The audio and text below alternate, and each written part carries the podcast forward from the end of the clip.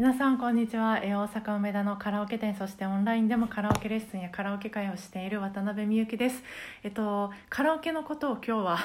おしゃべりしたいと思います。あのすごく久しぶりな感じがするんですけど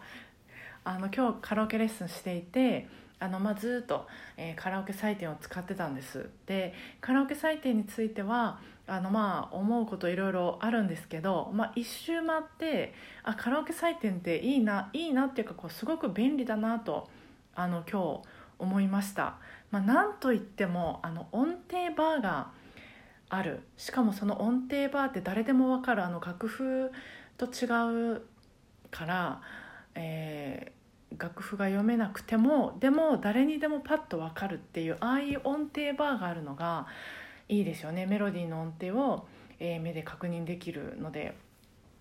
あの小さい頃に、まあ、楽器を習ってたとか、えーまあ、ハモったり、えーなんか動物の鳴き声とかその担任の先生のモノマネとかそういうのがあの得意だったりする人は耳で音程をもある程度聞き分けられると思うんですけど、まあ、難しいっていう人もたくさんいるんですよね。なのでそういう方にはあの音程バーってとってもいいですよね。本当あの目で、えー確認できるので例えばこのフレーズの「私の和」は私の「た」よりも音低いんやなとか あのそういうの分かる自分で分かるしで自分が出した音程が瞬時に目で確認できるのでああまたここの音程間違えたじゃあもう一回ここ練習しようっていうのが自分で判断できるんですよね。これはも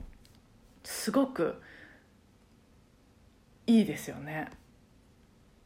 うん、自分で判断できるっていうのがねであのガイドボーカルもあるしガイドメロディーもあるしでそれぞれ音量もいろんなあの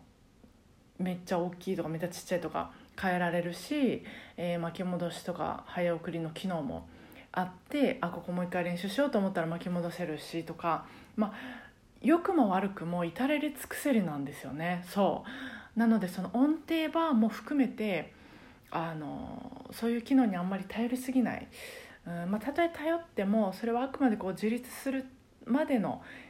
一時的なものって決めた方があの目指すところに行ける人とかあのまあ単純にスキルアップにはつながると思うんです。あとまあよく言われてると思うんですけどまああの高得点の歌と、まあ、聴いててこうグッとくるっていうか心が動くっていう歌は違うので、